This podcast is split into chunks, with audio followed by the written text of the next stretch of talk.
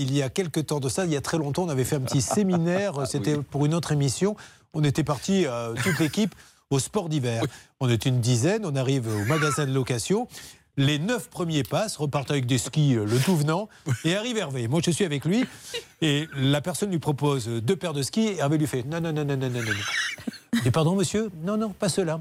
Je suis certain, tel quel, hein. je suis certain, monsieur, que quelque part là-bas dans la réserve, il y a de beaux skis de compétition que vous ne donnez qu'à vos amis ou pour vous-même. Désemparé, la personne fait oui, effectivement. Eh bien, c'est cela que je veux. Et il s'est arrivé avec. Et voilà. Donc il y avait huit qui skient avec des espèces de planches en bois. Et nous, on avait les skis des champions du monde de ski. C'est comme ça. C'est du Hervé Mais bien Pouchol. sûr, il faut négocier. C'est pour vie, ça. hein.